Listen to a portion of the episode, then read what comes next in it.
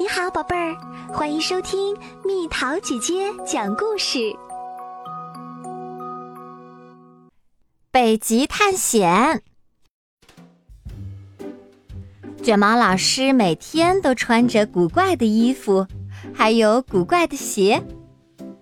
卷毛老师上的课很疯狂，他总是开着一辆疯狂的校车，因为那车拥有神奇的魔力。今天学校也有些奇怪的事情，教室里停了暖气，冷的我们都不敢脱掉外套。这里简直冷得像北极一样。正巧我们在学习北极动物的相关知识，北极可是非常冷呐。我打赌这儿比北极还冷。好主意，阿诺。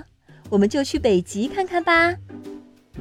卷毛老师说：“我们坐上了神奇校车，它开始疯狂旋转。当它停下来时，变成了一架喷气式飞机。天哪，我头都晕了，又晕又冷。我们往北极飞去。这些滑雪衣是从哪里来的？管它呢。”暖和就行。不一会儿，我们就着陆了。虽然是白天，但北极到处是黑乎乎的。卷毛老师说，冬天的北极大多数时候都是黑夜。好像很晚了，我们不会错过吃午饭的时间了吧？我们走出了校车，放眼望去。到处都是冰和雪，这里可比教室冷多了。北极真冷啊！难道真的有动物生活在这里？许多动物生活在北极。多罗西读道。多罗西在读《小动物躲猫猫》这本书。下雪了，雪花落在了多罗西的书上。四周很快就白茫茫一片了，雪太大了，我都不能看书了。我根本没看到哪儿有动物，可我们看到了好多雪。卷毛老师说：“雪渐渐的变小了，最后停了。可我们还是没看到任何动物，喷气式飞机也不见了。”我们把喷气式飞机弄丢了，哎呀，糟了糟了！来，同学们，我们去把它找回来。我们穿过雪地，来到了海边。我们看到了一些海象和海狮，还是没有找到我们的喷气式飞机。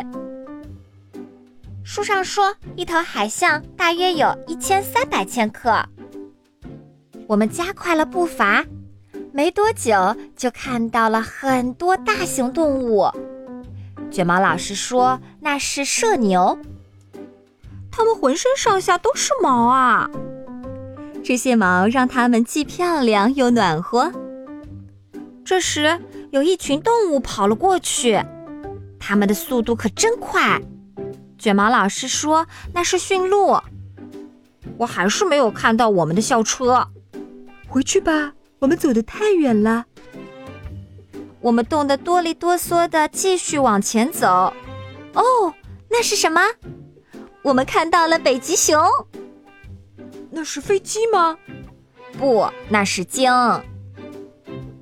北极熊浓密的毛能让它的身体保持干燥，厚厚的脂肪层可以保温。等等，我们还看到了点别的什么在水里。鲸也有鲸汁，那对他们可太有用了。我还挨着冻呢。我们的喷气式飞机到底在哪儿呢？大家都在问。怎么连卷毛老师都找不到他呢？呼！忽然传来一个声音：“弗瑞斯老师！”我们异口同声叫道：“刚才那是什么声音？”快看，那儿有一只雪鸮。现在我们的眼睛已经完全适应了黑暗。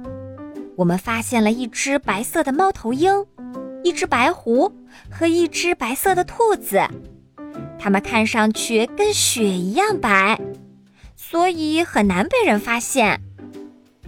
瞧，那只兔子就从狐狸眼前逃跑了。算那只兔子走运。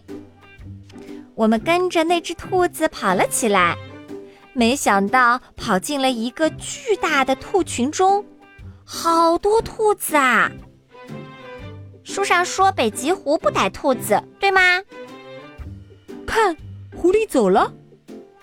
那为什么兔子还要跑？他们要去哪儿？让我们去弄个明白。兔子们跑开了，我们紧随其后。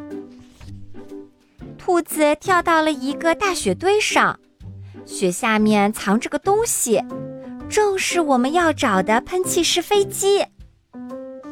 我们怎么没看到呢？喷气式飞机一直待在这儿呢。多亏这帮兔子帮我们找到了它，原来是被雪盖起来了。我们登上喷气式飞机，准备离开了。再见，北极！再见，北极的动物们！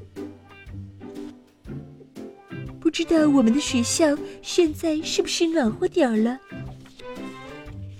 回到学校，暖气已经恢复正常。这真是一次寒冷的旅行。但愿下回我们能去个暖和点儿的地方。我喜欢卷毛老师的新衣服。还是别有下次了。神奇的北极，北极地区海洋面积比陆地面积大。北冰洋是四大洋中面积最小的一个，部分洋面常年覆盖冰雪，冬天冰面厚达两米多。北极的冬季从十一月起，直到第二年四月，长达六个月。五月、六月是春季，七月、八月是夏季，九月、十月是秋季。又到了今天的猜谜时间喽，准备好了吗？直升飞机悬房中，盛夏呜呜作响声，不知东西南北风。猜猜到底是什么？好了，宝贝儿，故事讲完啦。你可以在公众号搜索“蜜桃姐姐”，或者在微信里搜索“蜜桃五八五”，找到告诉我你想听的故事哦。